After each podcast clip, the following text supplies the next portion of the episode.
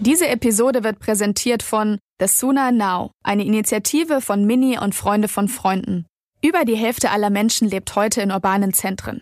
Im Jahr 2050 werden es fast drei Viertel sein.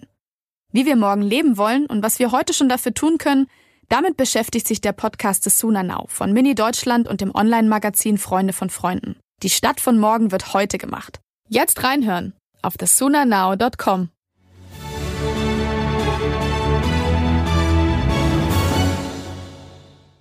FAZ Digitech. Herzlich willkommen zu einer neuen Folge unseres FAZ Digitech Podcast Künstliche Intelligenz. Das Thema, das regelmäßig Schlagzeilen macht, als Schlüsseltechnologie dieses Jahrhunderts gilt. Darüber wollen wir heute auch wieder sprechen. Hier im Studio ist Carsten Knob, unser Chefredakteur für digitale Produkte. Mein Name ist Alexander Armbruster und wir haben einen Gast, mit dem wir sprechen wollen, Mario Trapp. Er ist der Leiter des neu gegründeten Instituts für kognitive Systeme in München. Das gehört zur Fraunhofer Gesellschaft. Hallo, Herr Professor Trapp. Ja, schönen guten Tag. Ich fahre mal gleich mit der Tür ins Haus. Alle reden von künstlicher Intelligenz und damit wir auch einen Eindruck kriegen, was sie machen und was das Institut ist, wieso heißt es denn Institut für kognitive Systeme und nicht einfach für KI? Ist es dasselbe, was anderes? Ja, es ist in der Tat viel mehr. Das ist auch eine bewusste Entscheidung, von kognitiven Systemen zu sprechen, weil wir reden tatsächlich über technische Geräte, über Maschinen, Fahrzeuge, in denen natürlich KI zum Einsatz kommt, wenn wir beispielsweise über das autonome Fahren sprechen, Roboter, Medizingeräte. Aber dabei spielt die KI eben eine Rolle, aber von der KI tatsächlich dann zu solchen kognitiven Systemen zu kommen, ist noch ein weiter Schritt was ja auch einige Firmen jetzt aktuell selbst irgendwo erfahren müssen, weil es sind letzten Endes sehr komplexe Systeme, in denen KI zum Einsatz kommt. Das sind aber trotzdem sehr komplexe Software-Systeme und es sind auch Systeme, die zumindest in unserem Fall auch immer irgendwo in einem sicherheitskritischen Umfeld zum Beispiel zum Einsatz kommen. Ja, wenn Fehler in der Software sind beim autonomen Fahren, kann das schnell Menschenleben kosten oder in Medizingeräten. Das heißt, wir haben auch ganz andere Anforderungen als beispielsweise bei, dem, bei den Sprachassistenten oder wenn wir über KI für Bildverstehen im Internet sprechen. Und deswegen ist KI ein Bestandteil, aber es ist noch viel, viel mehr, um aus der KI im Kern außenrum tatsächlich ein System zu bauen, das dann als kognitives System bezeichnet werden kann. Und mit System meinen Sie sozusagen also so eine, eine Einheit, die wirklich autonom funktioniert, also in der physischen Welt eine Einheit, die für sich alleine in einem gewissen Rahmen funktioniert, wie so ein Auto. Genau, das ist eine Einheit, die für sich alleine funktionieren kann, ein technisches System, das mit der Physik, mit unserer realen Welt auch tatsächlich interagieren kann aber auch in Verbindung zwischen mehreren Systemen und Geräten funktionieren kann. Aber wichtig ist tatsächlich, wie Sie auch sagen, diese Verbindung mit der realen Welt. Das ist nicht nur rein in der virtuellen Welt, sondern das sind wirklich Systeme, die mit der realen Welt interagieren und in der realen Welt auch agieren. Also sozusagen, das ist ein Vergleich, den ich mir mal gezogen habe. Wir Menschen irgendwie sind ja auch kognitive Systeme. Wir haben sozusagen ein, ein, ein, eine Denkfähigkeit oder ein, ein Algorithmus im Kopf, nämlich unser Gehirn, der viel komplexer ist als jedes neuronale Netz, was es heute gibt. Aber wir haben eben auch unseren Körper, der und die Umwelt wahrnimmt, der mit der Umwelt umgehen muss. Deswegen sind wir auch ein kognitives System und eben nicht nur ein neuronales Netz. Genau. Und genauso wie auch beim Menschen, wenn wir bei dem Bild bleiben, ist es ein sehr wohl ein Unterschied. Was Sie einfach nur gedanklich in Ihrem Kopf durchspielen, ist eine Sache. Mhm. Was Sie dann tatsächlich über Ihren Körper auch in der realen Welt umsetzen, ist noch einmal eine ganz andere Geschichte. Herr Trapp, ich habe in einem Interview mit Ihnen gelesen, da haben Sie selber in einer Antwort formuliert, ein kognitives System kann entweder sicher oder intelligent sein. Und ich habe das Interview auch noch ein bisschen weiter gelesen, aber trotzdem habe ich an der Frage dann an, an, an diesem Punkt erstmal innegehalten und mich gefragt, müsste es nicht beides sein? Sicher und intelligent? Warum entweder oder? Und was machen Sie in, zwischen diesen beiden Polen da ganz genau? Genau. Also die, die korrekte Antwort hier wäre wahrscheinlich heute kann ein solches System entweder sicher oder intelligent sein, aber das zukünftige Ziel muss natürlich sein, dass es sicher und intelligent ist. Das ist das, was wir dann das beruhigt Safe Intelligence nennen. ja, aber heute ist es in der Tat so, dass sie sehr hohe Performance haben über künstliche Intelligenz, die ganzen Algorithmen, die ganzen Sachen, die wir immer wieder sehen, wo wir auch meistens sehr erstaunt sind, was da alles möglich ist. Aber wir wissen eigentlich nicht, warum die neuronalen Netze genau zu dem Ergebnis kommen. Und was eben schlimmer ist, wir wissen auch nicht, wann sie nicht funktionieren. Und damit können wir halt keine Sicherheitsgarantien geben. Das heißt, wir sind in dem Bereich, wo es meistens gut funktioniert, aber meistens eben nicht gut genug ist, wenn wir über Menschenleben sprechen. Und das heißt, wir haben eigentlich zwei Welten. Wir haben die KI-Welt, die eigentlich aus dem Bereich kommt, wo das Thema Safety, Sicherheit nicht so die Rolle gespielt hat. Und wir haben auf der anderen Seite das Thema Safety, wo man sich bislang ganz einfach gemacht hat und KI einfach verboten hat. Und nun für Systeme wie autonome Fahrzeuge etc. müssen beide Welten zusammenkommen. Das ist genau unsere Mission, eben Safety und Intelligenz unter einen Hut in Einklang zu bringen, damit wir eben sichere und intelligente Systeme haben. Wie machen Sie das denn zum Beispiel? Das heißt das, dass Sie zum Beispiel an Algorithmen arbeiten, die eben so ein neuronales Netz erklärbar machen oder die, die ermöglichen, dass man das, was das neuronale Netz kann, die spucken ja dann auch eine Funktion aus, dass man die irgendwie abbilden und dann damit umgehen kann als Mensch? eigenes Wissen beitragen kann, zum Beispiel? Genau. Also vom Prinzip her ist das Problem sehr vielschichtig und entsprechend auch die, die Lösungsstruktur. Die wesentlichen Ebenen, auf die wir eingehen, sind im Wesentlichen vier Ebenen. Das heißt, auf der ersten Ebene geht es tatsächlich so, wie Sie auch sagen, darum, erstmal die KI erklärbar zu machen, zu verstehen, was die KI eigentlich tut. Wenn wir uns das Beispiel Fußgängererkennung nehmen, dann das neuronale Netz kennt in dem Sinne keine Konzepte wie Fußgänger. Das weiß auch nicht, dass ein Fußgänger vielleicht Arme, Beine, Arme und, einen Kopf hat. Ja, und wir liefern einfach das Bild als Eingabe und bekommen als Ausgabe, da ist kein Fußgänger oder an der an der Stelle ist ein Fußgänger. Und das zu plausibilisieren ist sehr, sehr schwer, weil uns das neuronale Netz manchmal mit einer sehr hohen Sicherheit irgendwas erkennt, aber menschliches Auge, wenn wir das kontrollieren, sehen wir einfach nicht, was das neuronale Netz da jetzt gerade sehen will.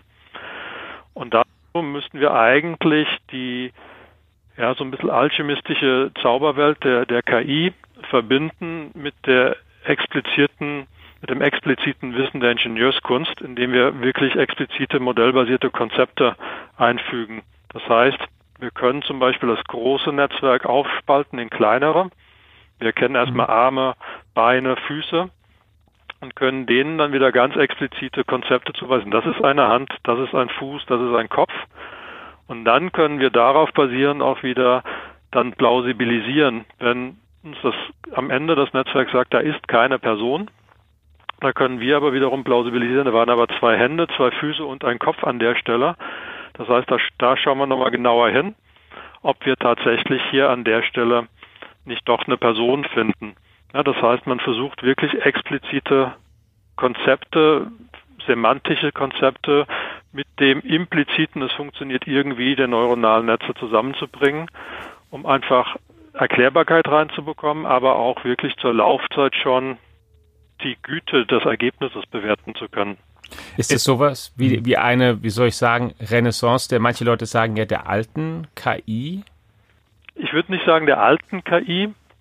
Also es gibt auch unterschiedliche Ansätze. Es gibt innerhalb der KI gibt es natürlich vielschichtige Ansätze. Manche sind besser erklärbar und deterministischer als andere.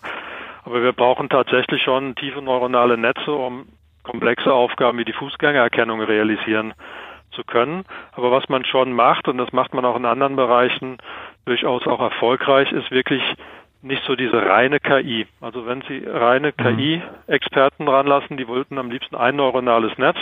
Das kriegt ein Kamerabild als Input und als Ausgabe kommt die, direkt die Lenkradansteuerung in die Bremsenansteuerung. Ja, das kann, sage ich mal, sehr tolle Performance liefern. Das wäre der klassische KI-Ansatz, aber wir haben keinerlei Verständnis, was da genau passiert.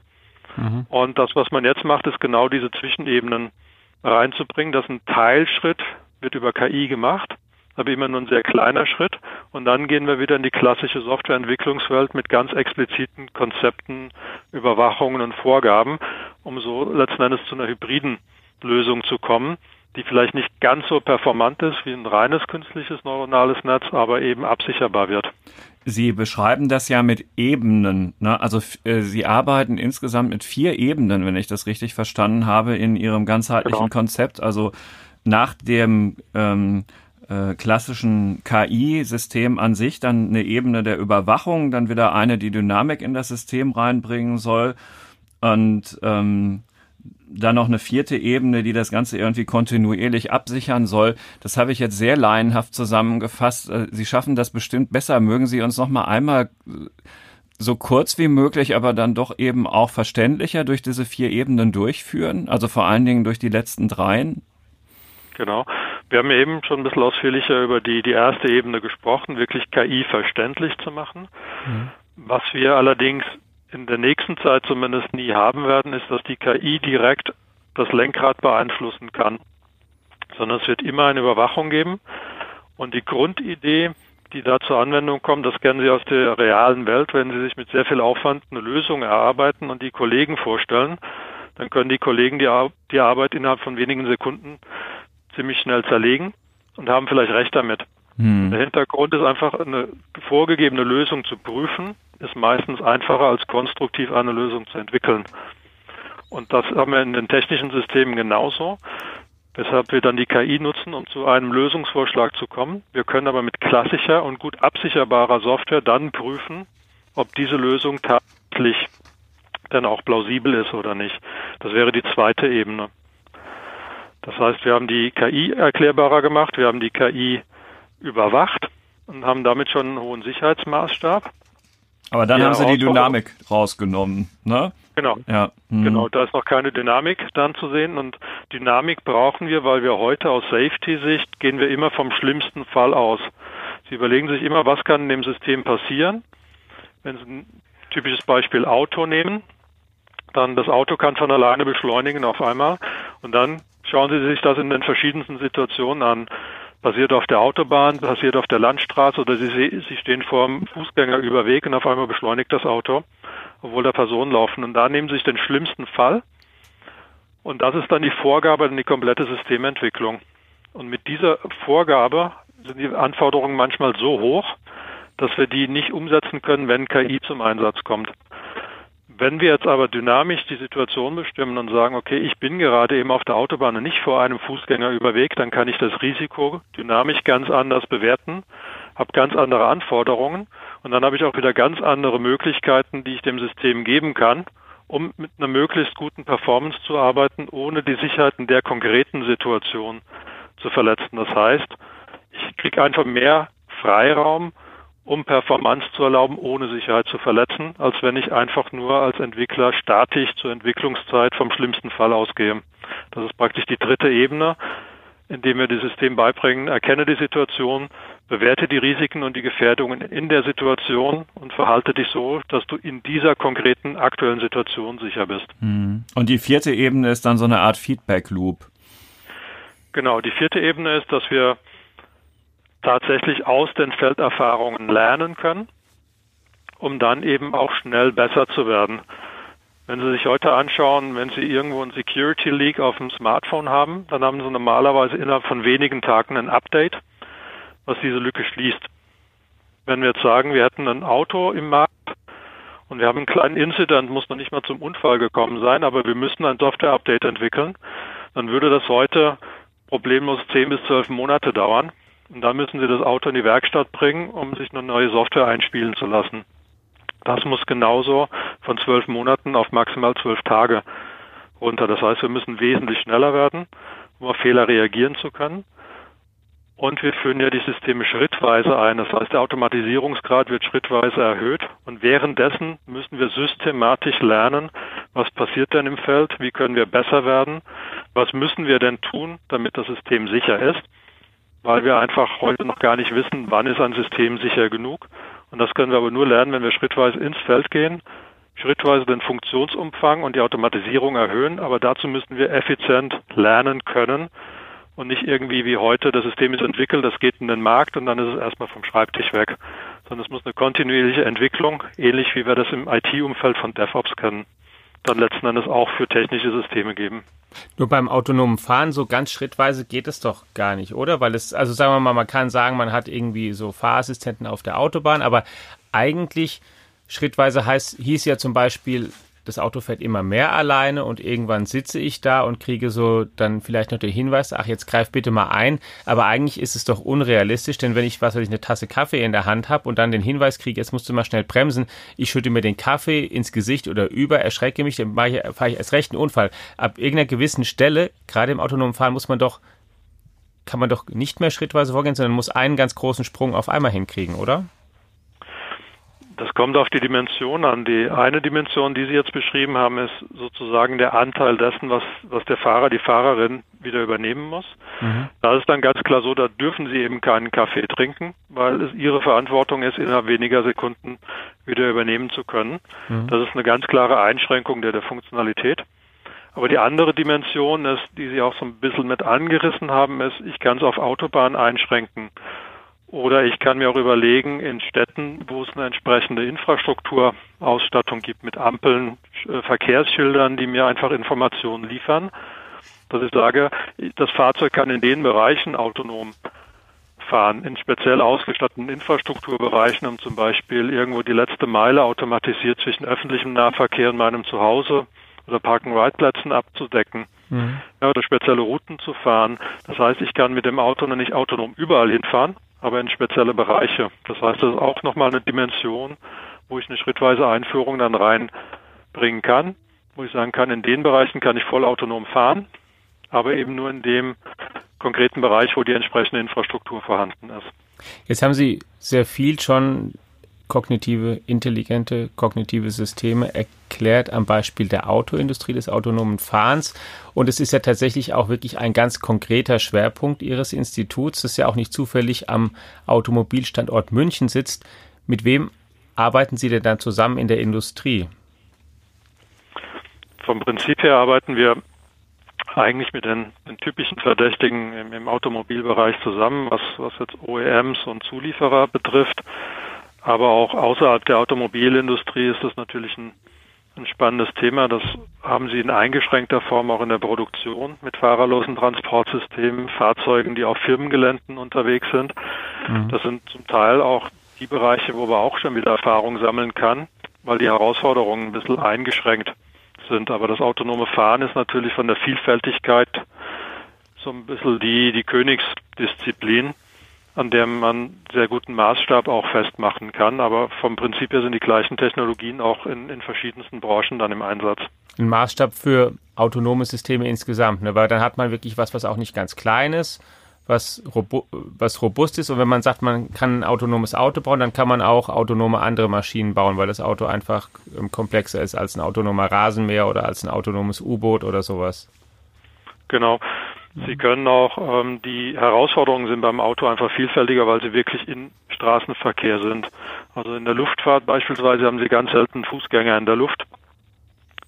Die, die Systeme an sich kommunizieren wesentlich standardisierter miteinander. Sie haben Air Traffic Management, mhm. noch die Bodenkontrolle. Das ist alles professionalisierter.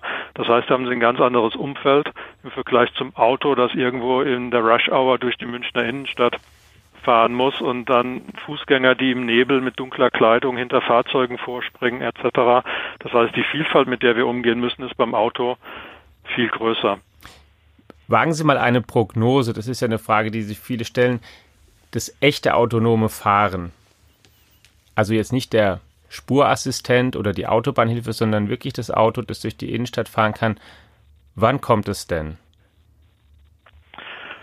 Ja, das ist in der Tat eine spannende Frage, die häufig gestellt wird, die allerdings von verschiedenen Parametern zu komplett unterschiedlichen Antworten führen kann. Also wenn wir jetzt einfach mal das so extrapolieren, wie wir das heute sehen, dann wäre meine persönliche eigene Vermutung, dass wir jetzt momentan leicht am abklingenden Ast der, der Halbkurve sind, erstmal durch ein Tal der Ernüchterung gehen und dann schätzungsweise bestimmt noch 15, 20 Jahre rechnen müssen, bis wir sowas tatsächlich sehen können. 15 bis 20 Jahre. Ja. Mhm, okay. Da bist du also schon relativ alt, Carsten. Ja, kommt gerade zur rechten Zeit. Ja. Ja. ja. Sehr gut. Also das ist, wenn wir das wirklich so machen, was natürlich auch passieren kann, und das muss man sich immer vor Augen halten, das Thema Sicherheit, Safety bedeutet immer Freiheit von nicht akzeptablen Risiken. Und welche Risiken akzeptabel sind, definiert die Gesellschaft. Das mhm. heißt, es hängt jetzt stark davon ab, was sind Sie bereit als Gesellschaft, als Nutzer, als Nutzerin an Risiken zu akzeptieren. Setzen Sie sich ein Auto mit Autopilot, auch im Risiko, dass Sie vielleicht verunglücken.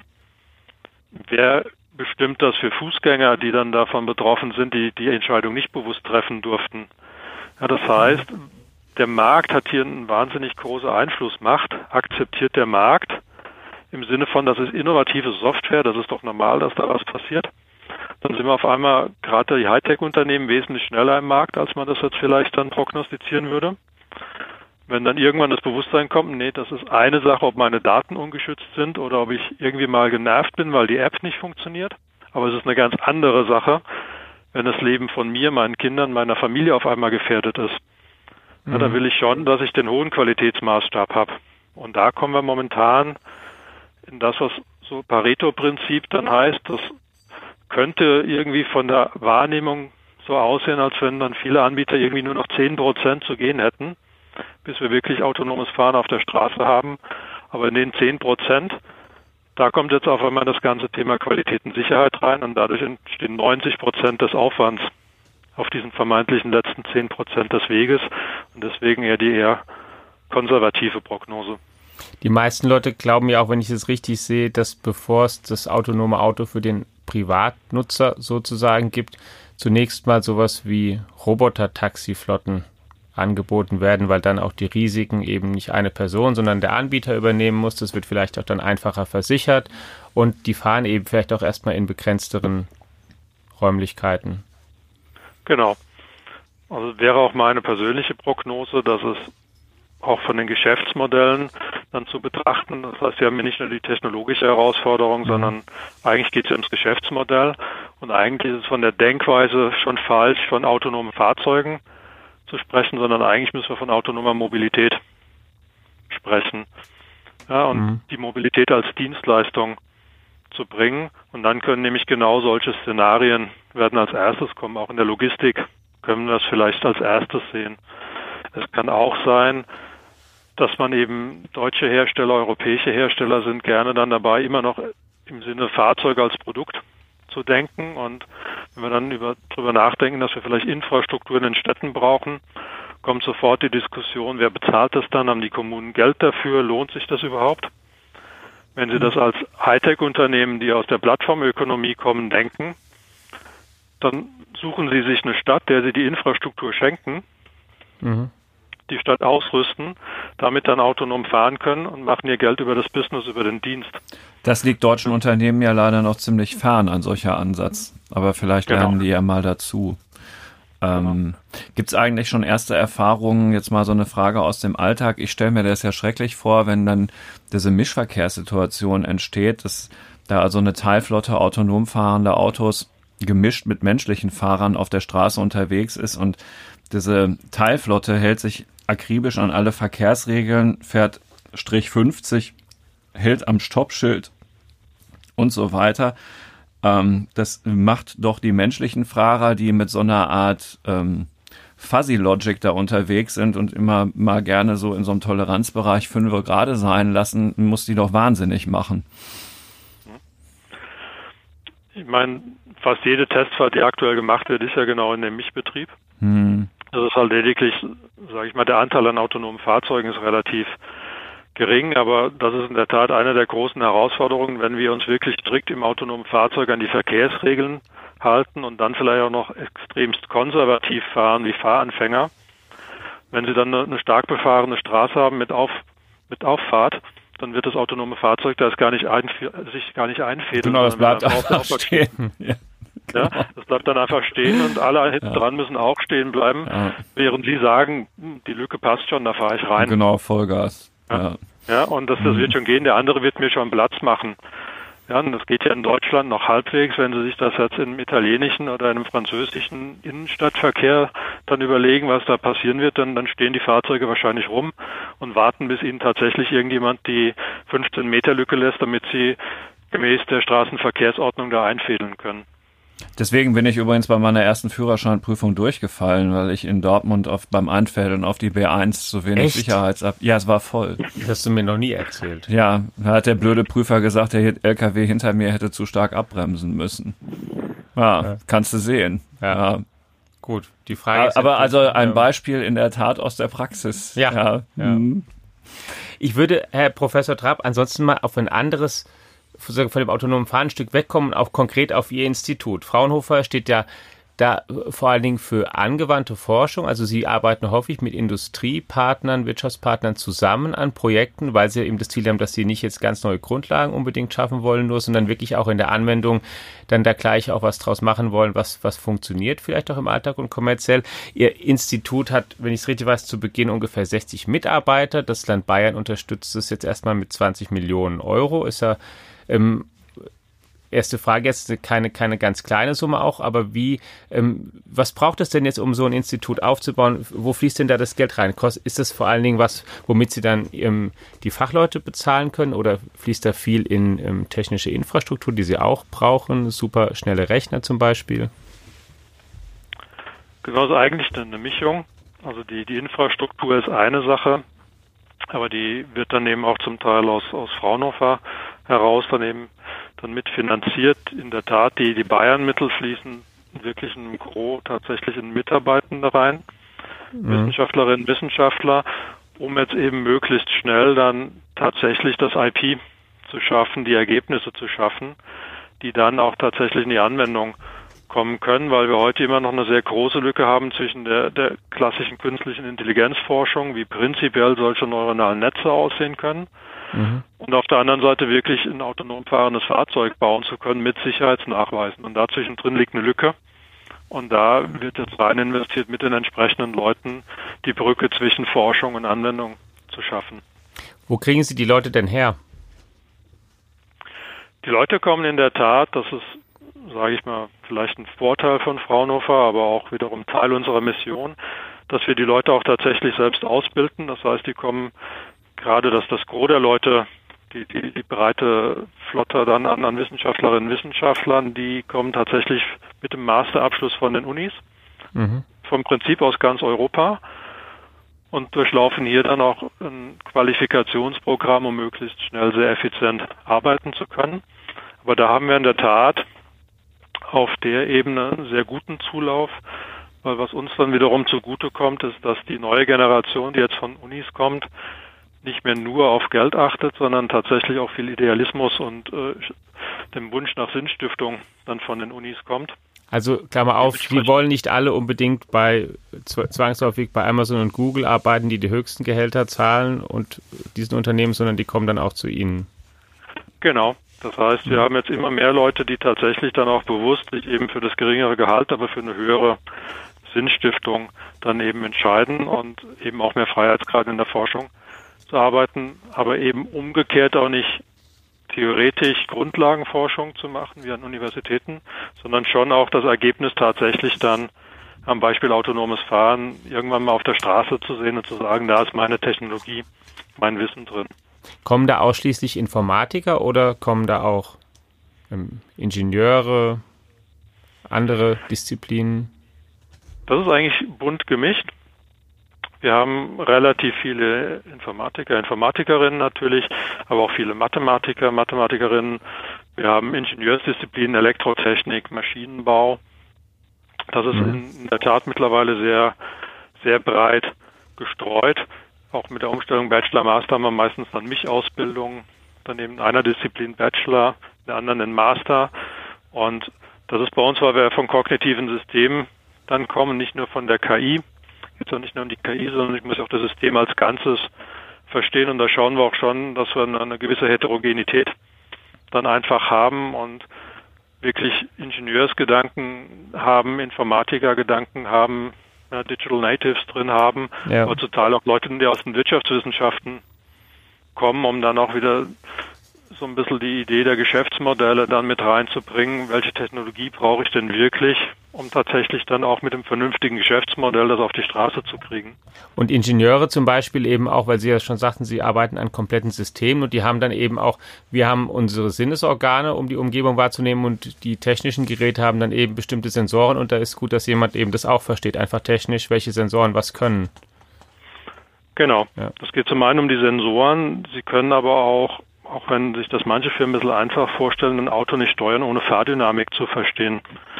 Ja, gewisse Reaktionen am Lenkrad führen zu gewissen Reaktionen beim Auto und das kann zu Instabilitäten oder sonstigen Effekten führen. wenn Sie nicht verstehen, wie ein Auto funktioniert, ist es einfach schwer, das zu bauen und dazu braucht man beispielsweise auch schon wieder physikalische Kenntnisse, muss wissen, wie Federungen funktionieren, wie Antriebskonzepte funktionieren und das sind einfach Wissensbausteine, die von den Ingenieursdisziplinen mit dazukommen. Wie haben denn Sie selbst sich ursprünglich mal angefangen für künstliche Intelligenz zu interessieren? Gab es da mal so einen Moment, dass Sie sagten, hey, das ist eine coole Sache? In, was weiß ich, haben Sie gerne Science Fiction geschaut? Sind Sie von was anderem inspiriert worden?